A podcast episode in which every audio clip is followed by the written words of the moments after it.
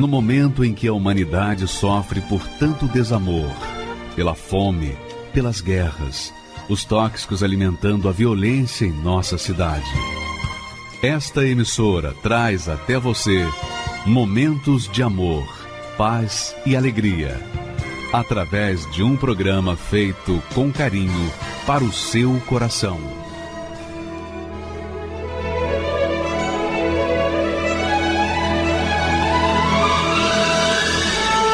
E agora, com você, a Palavra Amiga do Bispo Macedo.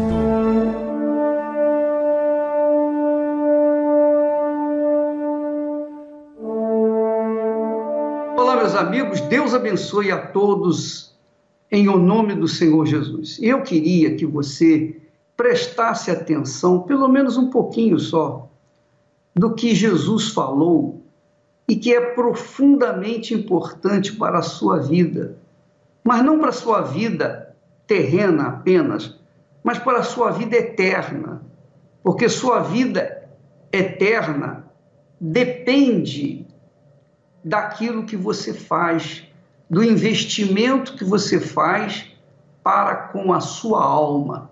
Essa alma aí que você sente dor, não é? Você sente uma dor profunda dentro de si, e não sabe a razão do porquê. É uma dor insuportável, é uma dor irreparável.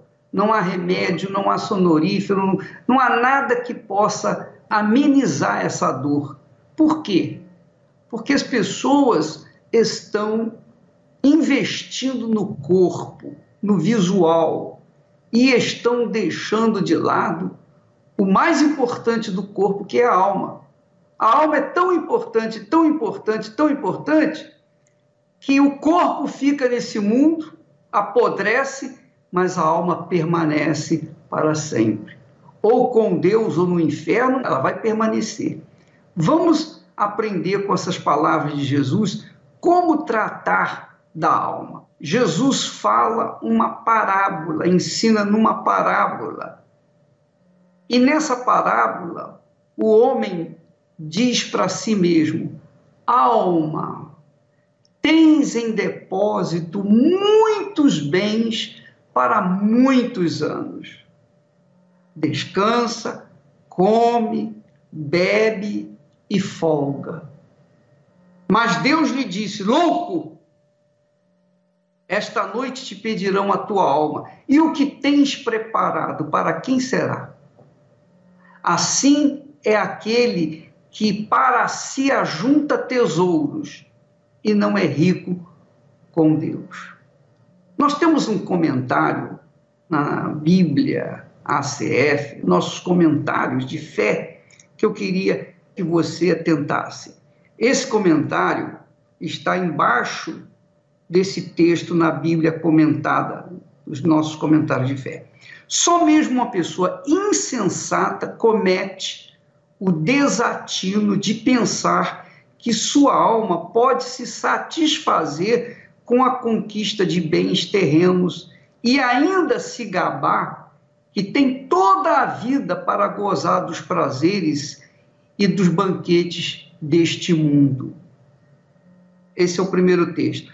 Nada é mais valioso neste mundo que a nossa alma. A vida é dom de Deus e não termina quando a morte chega. O corpo é perecível, mas a alma vive eternamente. Quem despreza essa realidade comete uma loucura irreparável contra si mesmo. Veja o texto sagrado que Jesus fala nessa parábola. Ele fala: alma Tens em depósito muitos bens para muitos anos. Descansa, come, bebe e folga. Diverte-se. Mas Deus lhe disse: Louco, esta noite te pedirão a tua alma. E o que tens preparado, para quem será? Assim é aquele que para si ajunta tesouros e não é rico com Deus. Você sabe, minha amiga e meu amigo, quando a gente serve a Deus, o prêmio, a glória, a grandeza, a riqueza que nós carregamos é a certeza, a convicção, a plena convicção de que somos de Deus. E jamais colocaríamos a nossa alma em risco, jamais cometeríamos esse desatino de acabar com a nossa vida. Porque quem serve a Deus não serve ao diabo. Não serve ao diabo. Consequentemente, quem serve a Deus tem a sua vida guardada, protegida, amparada pelo Deus Altíssimo, que é a sua alma. É a sua alma. Então, por exemplo, eu estou falando com você nesse momento, então a minha alma está usando a minha boca, está usando a minha mente para falar com você, e a sua alma está ouvindo o que eu estou falando através dos seus ouvidos. A gente não pode ver a alma, eu não vejo a minha alma, nem você vê a sua. Mas quando a pessoa morre, essa alma invisível, ela permanece, ela segue vivendo. Se ela sofre com depressão, com dores em si mesma aqui, e por isso a pessoa acaba com a vida, ou tenta acabar com a vida, imagine no lugar onde não há sono, imagine num lugar onde não há suicídio, imagine essa alma num lugar onde não há a mínima chance dela fugir, não há chance dela fugir. Inclusive, a doutora Eunice, já era médica, já era médica formada na USP e sofria com depressão e se tratava com um psiquiatra que mais tarde veio se suicidar. Isso é muito forte. Doutora, o psiquiatra que tratava da senhora se matou. Como é que a senhora ficou nesse momento em que o seu psiquiatra acabara de se matar? Ah, eu fiquei assim muito mal, porque tinha criado um vínculo relativamente bom, terapêutico, que a gente fala, e estava assim num processo que eu achava que ia levar à cura. E aí quem estava cuidando de mim se suicida, e ele tinha perguntado para mim se eu tinha ideia suicida e eu tinha falado para ele que sim, que eu pensava em acabar com o sofrimento. Então, quando a pessoa se suicida, que nem esse rapaz, assim, é porque quer dar um fim ao sofrimento, não vê nenhum, nenhuma esperança de acabar com esse sofrimento. Então, quando eu vi o meu psiquiatra se suicidando, aí eu fiquei pior ainda, porque eu pensei, bom, quem está cuidando de mim se suicidou, o que, que vai ser de mim? Eu não via caminho nenhum. É horrível se eu já tinha uma dor na alma, um vazio, né? E não era nem um vazio, era um abismo, um abismo muito grande. E, e não tem como preencher, nem ver nenhuma esperança, nenhuma luz, nenhuma cor na vida, né?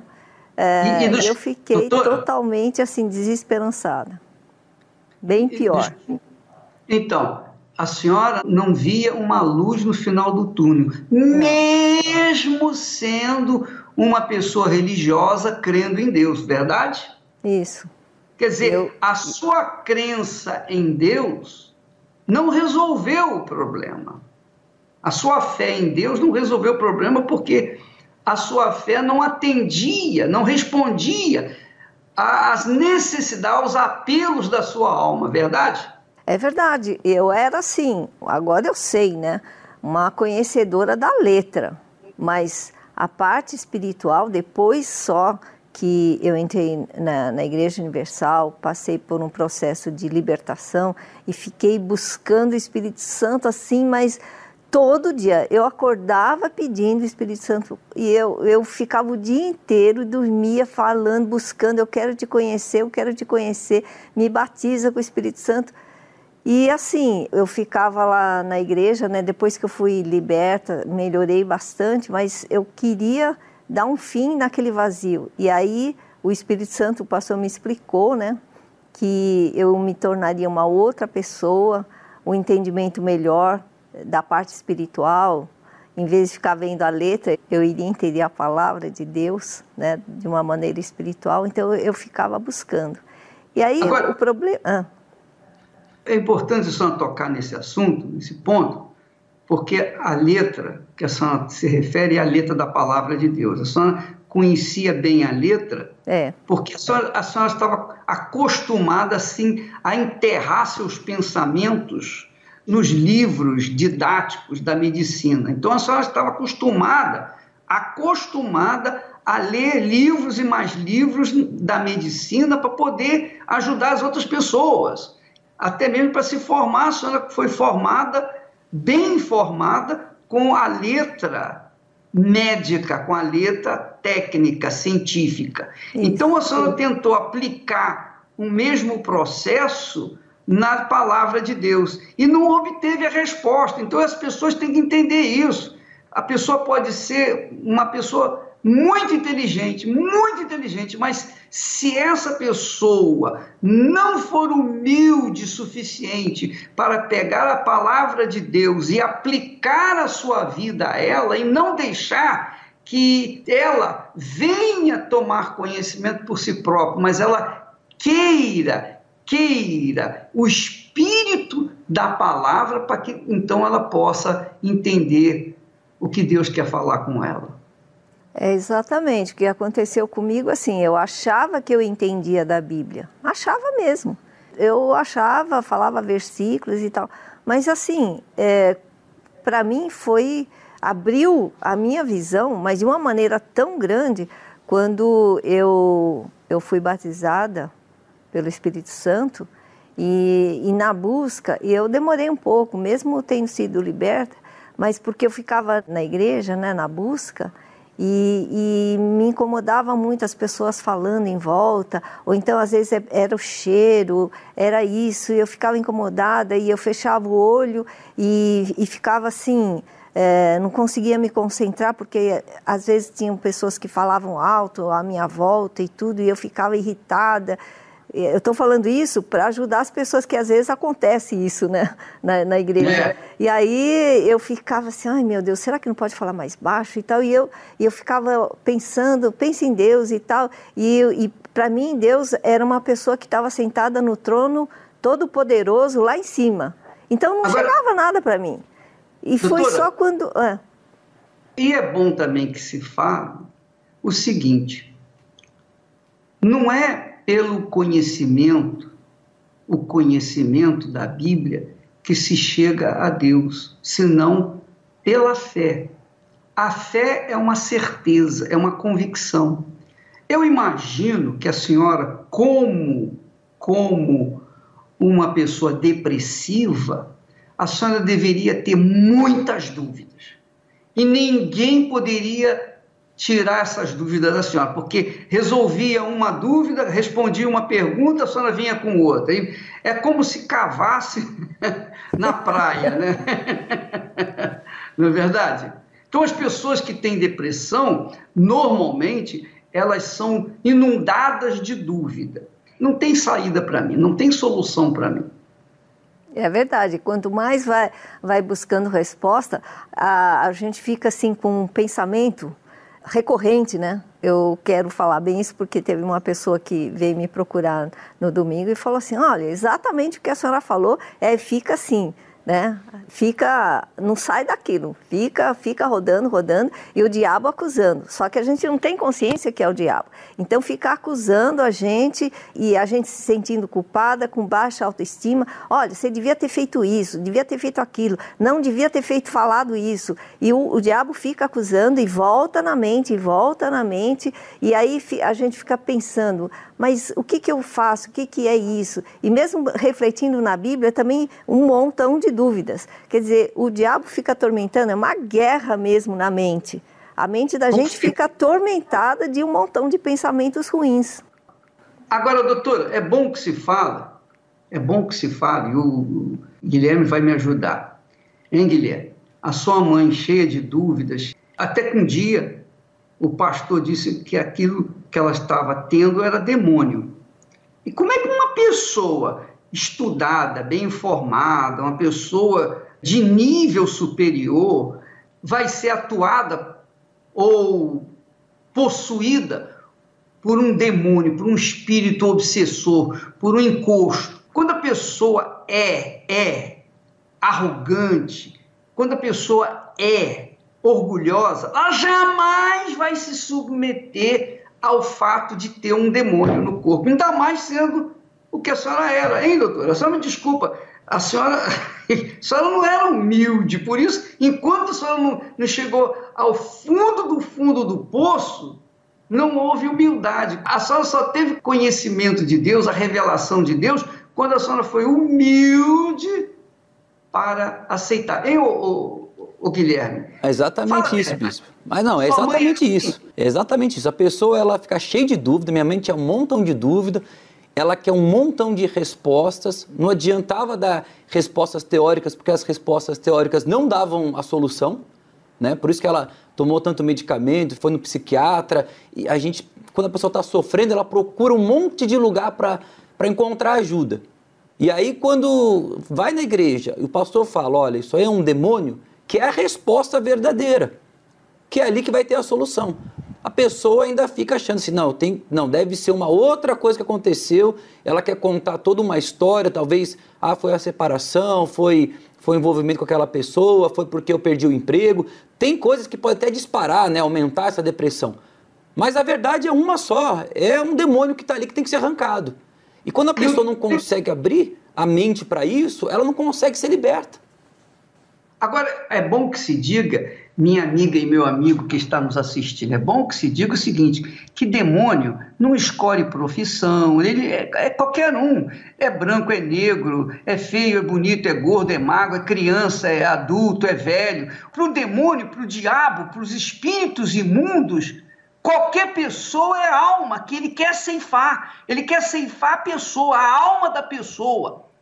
Por isso que Jesus fala aí que, que Deus falou para aquele homem que estava tão preocupado em ajuntar dinheiro para descansar, comer, beber, dormir, gozar a vida e tal, e não se preocupava com a sua própria alma, porque a alma, a alma sofre todas as dores do inferno, porque o inferno quer levar a pessoa ao desespero para acabar com a sua vida e ele, o inferno, ceifar aquela alma, carregar aquela alma para si. Então, escute o que eu estou falando: o inferno não escolhe cor, raça, inteligência, ele quer alma. Qualquer alma. Qualquer alma. E a doutora era doutora, mas era uma alma que estava sofrendo com dores insuportáveis da depressão. E eu falo isso, doutora, para que a gente venha rasgar o verbo, tirar a, máscara daqueles que estão carregando uma máscara, a máscara do fingimento, que por fora parece que está tudo bem, mas por dentro está tudo podre. Pode falar, doutora. Não, é que eu me lembrei, bispo, quando o senhor falou isso, que eu tinha já melhorado, mas assim, o pastor falava: quem já, já foi traído? Quem já, já sofreu uma decepção na vida? Quem já tentou se matar? E eu lá parada, né, toda orgulhosa, com vergonha de ir lá na frente. Ficava lá no banco, não, não ia lá na frente. E era uma igreja pequena, e aí eu via assim as pessoas indo lá para frente. Falei, poxa, que legal, o pessoal não tem vergonha nenhuma. Quer dizer, começa aí o tratamento, né? Aí eu lembro que a, o pastor falou assim: quem já foi traída? Que era o meu caso. Aí o, uma senhora pegou e levantou: eu, pastor. Ah, é, senhora. Eu fui largada pelo marido. Falei, meu Deus, a mulher ainda fala essa palavra largada. Eu mal conseguia falar divórcio, né? E a mulher, eu fui largada pelo marido. Falei, meu Deus. Então vem aqui, senhora, eu vou fazer uma oração. Então, assim, aquela transparência, aquela humildade, não estava nem aí o que vão pensar, o que, que todo mundo está. Ninguém está olhando nada. Lá estava todo mundo, quer dizer, se a pessoa não, não, não, não cai a máscara, não admite que está mal, que está precisando de ajuda, que está sofrendo, né? Então eu vejo muitas pessoas assim. Eu, inclusive, levei um colega médico que estava em depressão e ele falou a mesma coisa comigo. Meu Deus, quando o bispo falou, quem já tentou se matar, um montão de gente levantou e foi lá na frente. Poxa, que eu, eu não saí do lugar, ele falou. Depois ele Agora... se libertou, graças a Deus. Mas quanto mais a pessoa é orgulhosa, quanto mais estuda, não quer se expor né? Não quer se expor e aí fica e precisa de ajuda, mas não admite. E tem que tirar o salto, né, doutor? Tem que tirar o salto. Agora, eu queria passar o testemunho da doutora Eliane Moraes, essa médica. Ela tem 62 anos e ela, durante o curso de medicina, o curso, quer dizer, deve fazer um bocado de tempo, ela teve distúrbios psicológicos, problema de depressão. Vamos assistir o testemunho dela, nós voltamos já já para a senhora tecer comentários sobre isso, doutora, para ajudar a gente aqui e ajudar as pessoas que estão em casa, que estão assistindo, participando dessa programação. Por favor, pode rodar. Meu nome é Eliane Moraes, sou médica pediatra, tenho 62 anos e tive uma infância conturbada por um relacionamento entre meus pais com muitos conflitos financeiros. Bom, o desejo de me tornar médica é, foi também pelo fato de querer sair de casa, fazer uma faculdade em que eu me saísse daquele ambiente de casa. Durante o curso da faculdade, no terceiro ano, eu comecei a apresentar distúrbios psicológicos em que os médicos não conseguiram diagnosticar ao certo qual era o problema que eu apresentava.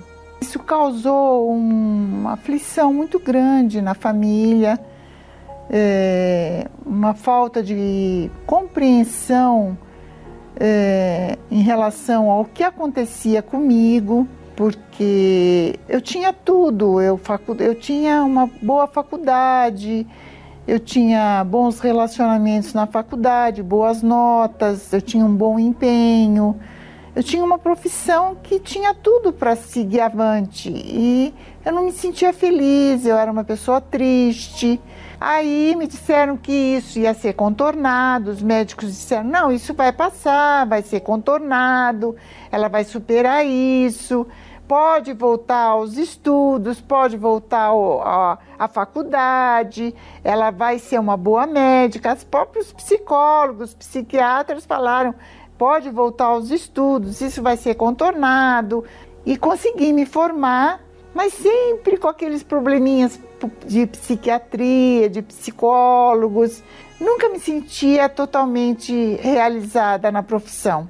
É, eu li livros de autoajuda, eu li o Evangelho segundo o Espiritismo umas três vezes, eu li os livros espíritas, principalmente os livros que falavam da, do interior, da mudança de interior. Eu buscava uma mudança no meu interior. E apesar de eu ajudar e exercer a profissão de uma forma boa, de uma forma, a melhor forma que eu pudesse, né? De uma forma até caridosa, eu fazia muita caridade, porque eu frequentava o Espiritismo, e no Espiritismo diziam que tinha que fazer caridade.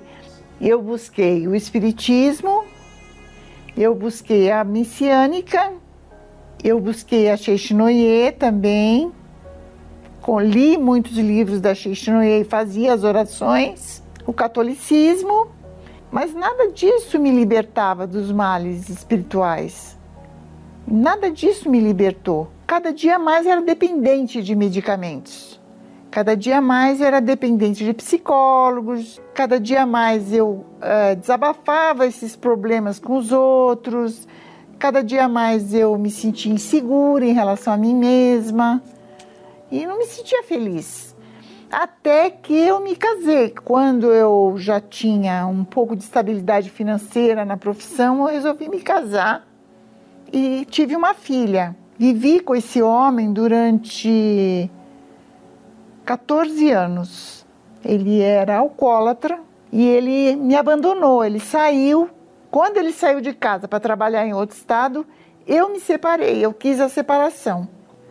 Eu tinha um apartamento financiado que eu fui obrigada a vender para pagar os empréstimos que eu tinha em bancos. Estava com cheque especial, usando cheque especial para poder é, pagar as dívidas que eu tinha, o dia a dia, a alimentação, o colégio da menina. Foi quando me foi apresentada a Igreja Universal pela síndica do prédio onde eu morava, onde eu tinha um apartamento.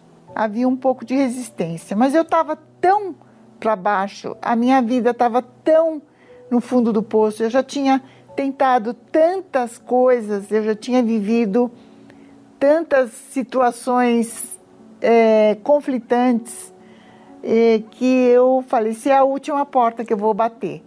Bom, eu, quando assisti o primeiro culto na Igreja Universal, é, o, o que o pastor pregava parecia que ele estava pregando a história da minha vida.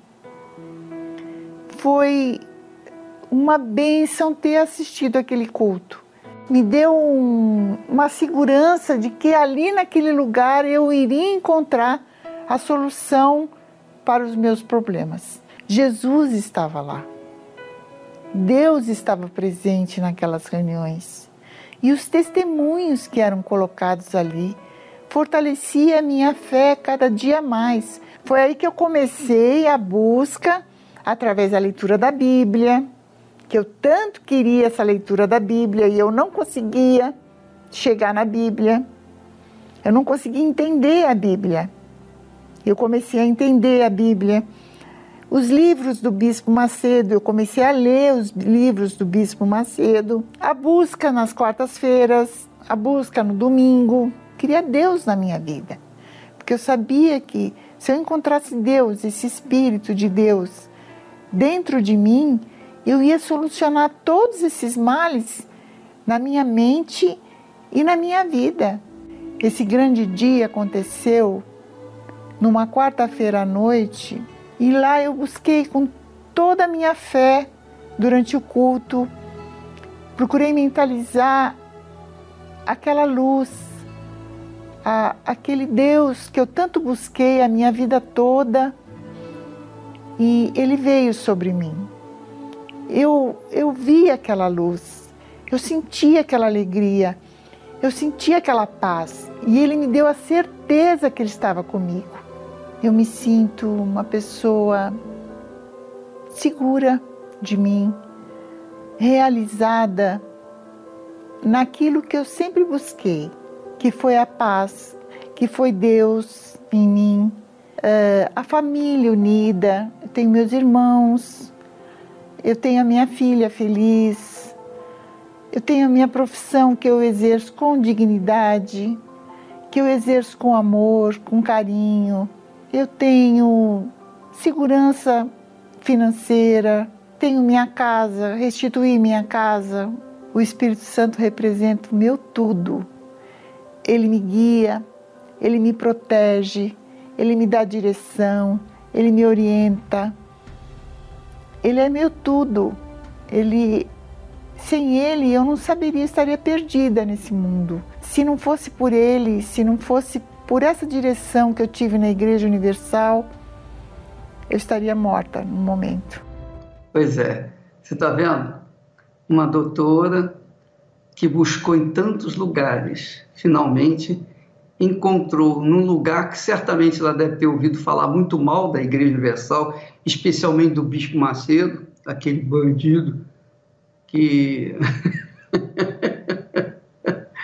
Mas foi lá que ela conseguiu resgatar a sua vida. Mas não foi só a doutora, não. Nós temos aqui também o caso da professora Elaine.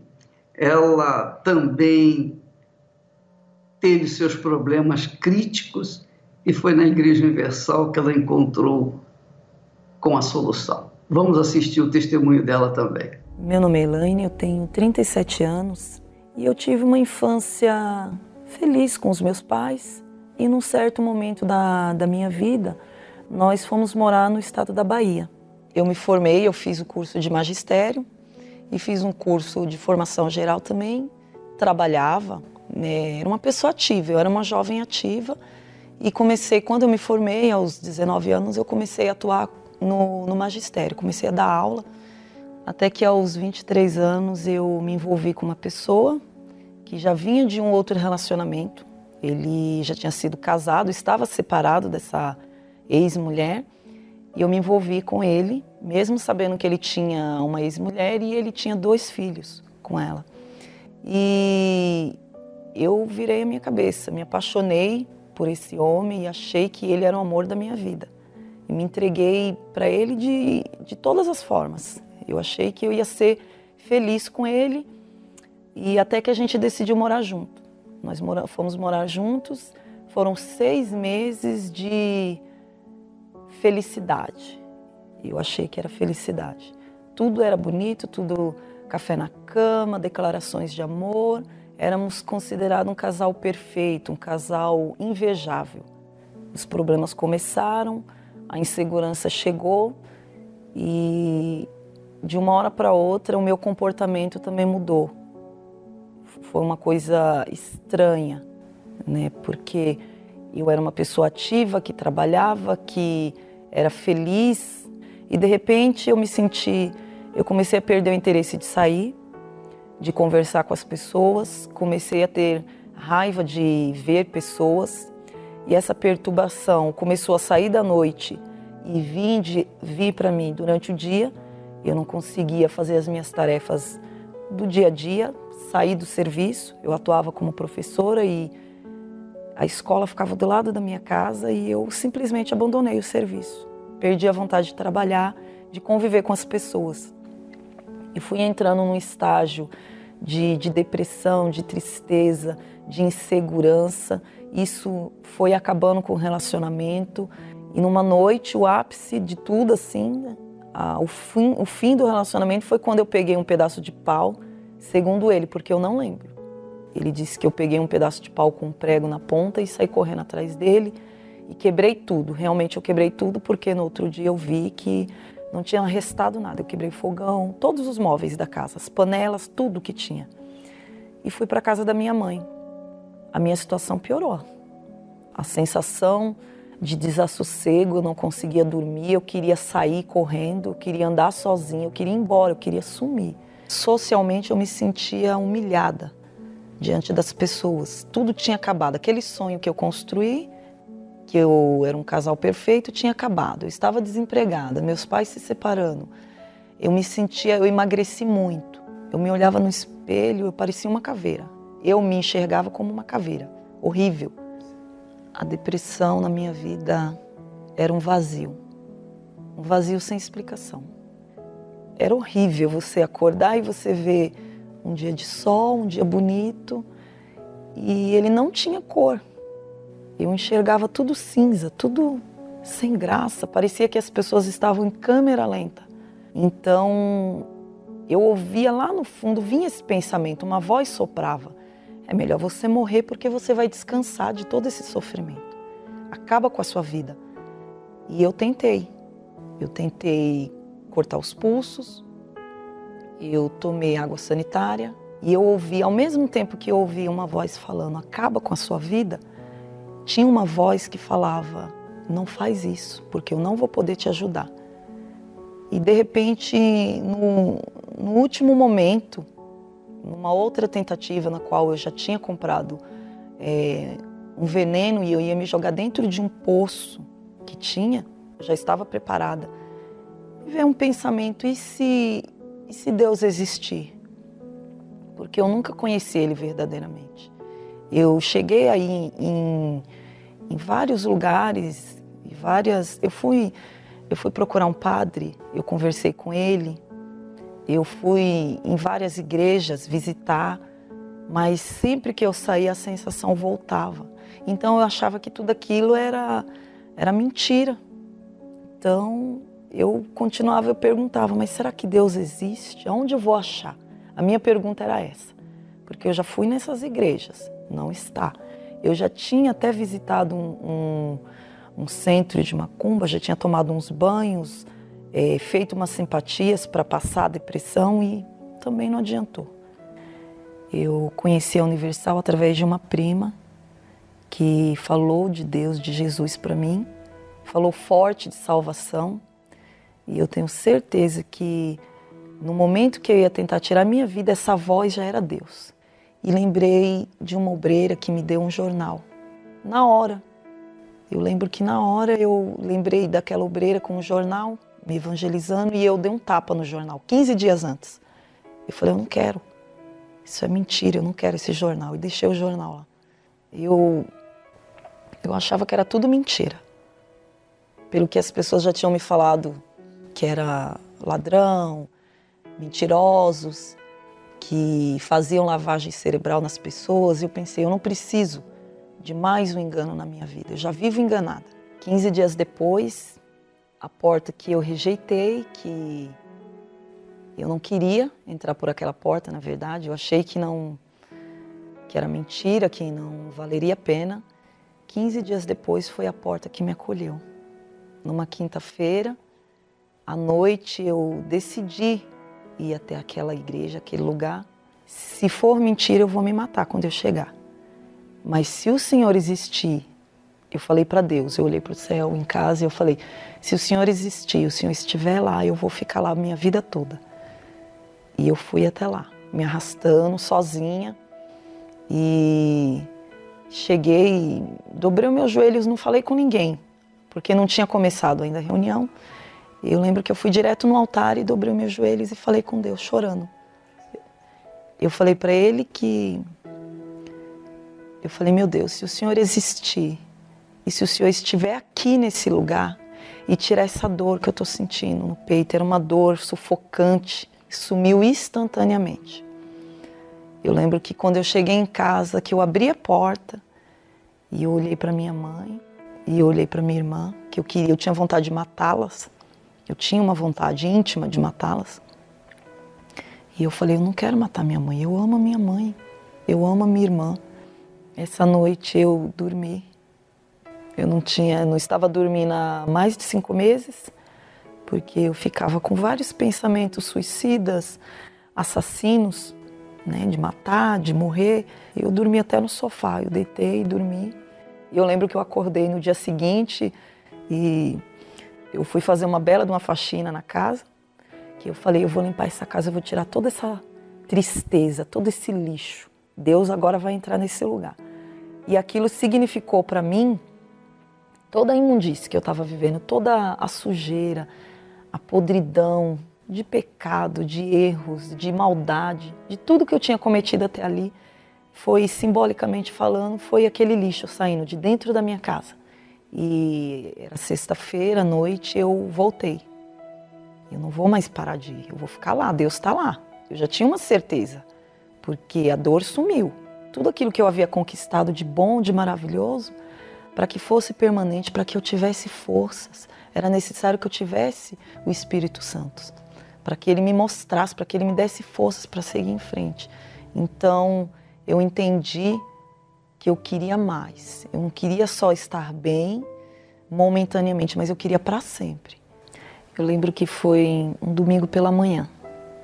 Eu levantei, eu tomei banho e eu me preparei para esse momento. Eu tinha é, na minha consciência que eu não poderia entrar da presença de Deus de qualquer maneira. E eu saí naquela manhã porque eu já vinha buscando, eu já vinha me preparando espiritualmente falando. Então, já, já naquela manhã eu já estava é, pronta. Hoje vai ser o dia. Então, eu saí com, essa, com esse objetivo. Eu fui para a reunião com esse objetivo. Simplesmente eu me entreguei. Eu coloquei todo o meu amor, toda a minha verdade, a minha sinceridade ali naquela busca. Eu não quero voltar para aquela vida que eu tinha, eu não quero voltar a ser o que eu era. E eu estou fazendo tudo, tudo que eu posso. Eu não sei se, se eu mereço. Eu lembro que eu falei isso, eu não sei se eu mereço, mas eu preciso, preciso. Eu falei muito que eu precisava e que eu queria muito é, ter o Espírito Santo verdadeiramente. É uma alegria inexplicável, não é uma alegria de alguém te dar um presente, de alguém te dar algo material. Depois do Espírito Santo, quando você recebe, aquele momento que você recebe, você abre os olhos de outra maneira. Você tem um amor tão grande pelas pessoas. Eu queria sair abraçando todo mundo, eu queria contar para todo mundo. Deus, ele deu muito mais do que eu achei que eu poderia ter. Hoje eu sou casada, tenho dois filhos saudáveis, adoráveis, duas crianças alegres, né? Aquela situação financeira também que eu, quando eu cheguei na igreja, também Deus restaurou muito mais do que eu tinha. Hoje eu trabalho por conta, tenho a minha casa. De tudo que eu conquistei, de tudo que eu tenho, a coisa mais importante que eu tenho é o Espírito Santo. A maior conquista da minha vida e a mais importante é Ele. Pois é, a pessoa quando é sábia, inteligente, quando ela raciocina, ela há de convir o seguinte: esse mal que eu sinto com a depressão, esse mal que os médicos não conseguem curar, os remédios não conseguem atenuar a dor. Esse mal não pode ser outra coisa senão um mal espiritual. Porque a medicina, a tecnologia, a ciência não dá resposta. Então tem que ser espiritual. Se é espiritual, só tem um jeito: é com o Espírito de Deus o espírito da vida, o espírito do Criador. E então aplicar, investir a vida no Espírito Santo. Ele é a razão do sucesso do trabalho da Igreja Universal do Reino de Deus. Porque se a pessoa vier na igreja e não receber o Espírito Santo, ela vai continuar sofrendo e não tem jeito. Agora, uma vez que a pessoa investe, busca, que é o caso da doutora Eunice, hein, doutora?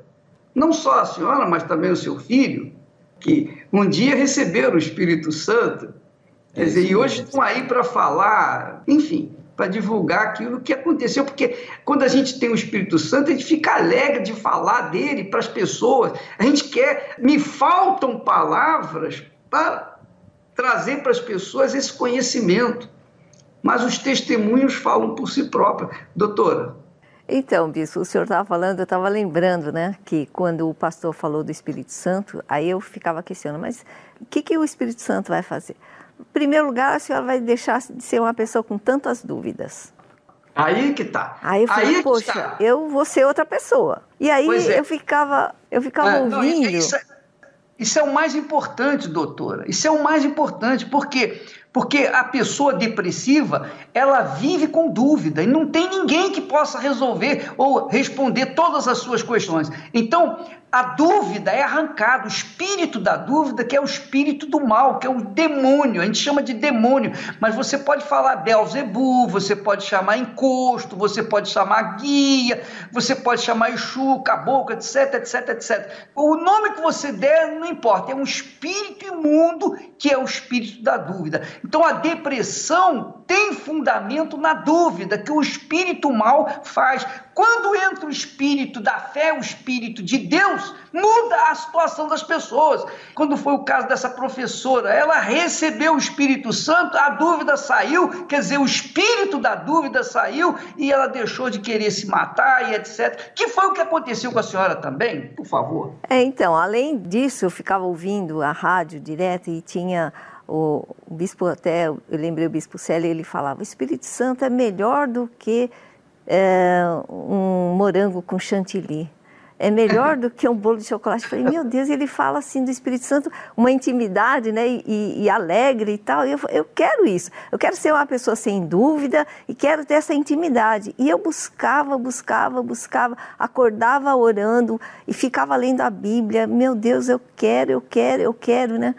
E aí, um dia assim, eu estava no carro e aí eu ouvi a música que falava que é, a voz de Deus é suave, as palavras são doces. E aí caiu a ficha, porque eu tinha aquela ideia de Deus bem longe, né? Um Deus todo-poderoso sentado no trono falando bravo comigo, né? Porque as pessoas ficavam em volta, levanta, sai, deixa de frescura, vai cuidar da casa, vai cuidar dos filhos. E aí Deus falando comigo, naquele momento, bispo, eu estava sozinha assim no carro, né? E fiquei orando e aí eu fui envolvida por um amor tão grande, tão grande, tão grande. Eu lembro o lugar onde eu estava, tinha descido a Consolação, passado por baixo lá do, do da Praça Roosevelt, estava pegando para a Zona Leste, a Radial Leste, parei o carro de tanto amor, tanta alegria. E aí eu voltei assim, querendo que todo mundo conhecesse. Eu queria resgatar todo mundo assim, olha, você está triste, não é assim.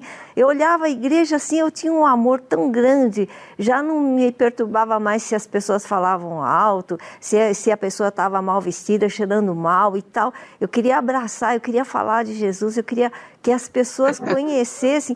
Então eu queria evangelizar assim o tempo todo.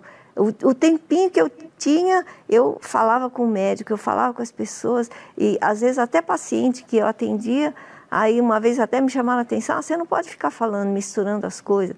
E eh, eu via que a pessoa estava sofrendo. Eu falava para ir lá na igreja, porque a é. gente fica com esse discernimento, né? Olha, é, a coisa está difícil, é uma guerra espiritual.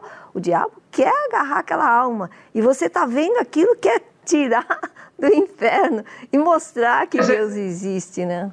É isso, doutora, que quando Jesus fala, conta essa parábola do homem que ganhou muito dinheiro, ganhou muita coisa, ele dizia: Agora eu tenho alma. Ele dizia para a própria alma: Agora, alma, você tem muita coisa, você tem muito dinheiro, você tem condições. Então agora você vai comer, beber, é, se divertir, vai, enfim, vai curtir a vida. Mas Deus, Deus disse: louco, louco Quer dizer, quem pensa no aqui e agora é louco, mas quem pensa na sua eternidade, porque a alma é eterna, ela não morre, não tem jeito, ela não morre. Morre o corpo, mas a alma não morre. Então Deus lhe disse: Esta noite te pedirão a tua alma. E uma coisa que é interessante saber se você que está nos assistindo nesse momento deve estar se perguntando: como é que eu sei que a minha alma vai para o céu ou quando não vai para o céu ou vai para o inferno? Como é que eu sei? Olha, eu vou ser sincero com você, não sei se você vai gostar da pergunta ou da resposta, mas eu sei que essa é a realidade. Quando a pessoa tem certeza da sua salvação, da salvação da sua alma, a morte pode vir agora. A morte não, não faz diferença hoje, amanhã.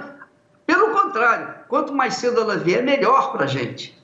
Agora, quando a pessoa não tem certeza para onde vai a sua alma, é porque ela está mal.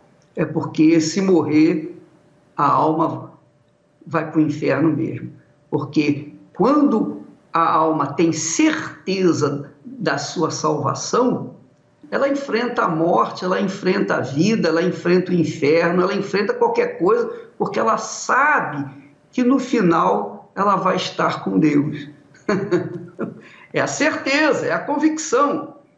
Mas quando não tem essa certeza, as pessoas se apoiam muito no dinheiro, no poder, na sabedoria, né? nas condições econômicas, nas condições que ela tem, física, saúde, etc mas o corpo acaba ficando por aí e a alma é que vai viver a eternidade.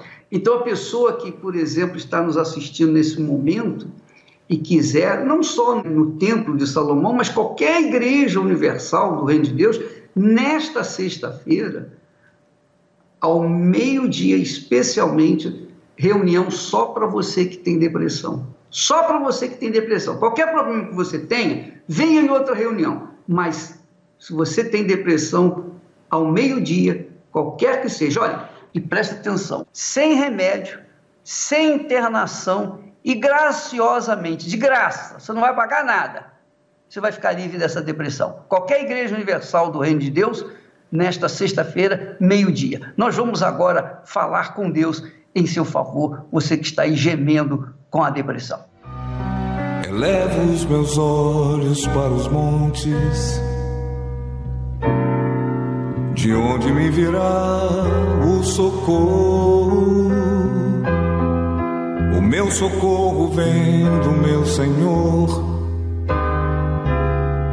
que criou os céus e a terra. Não deixará que o teu pé vacile. O Senhor é quem te guarda.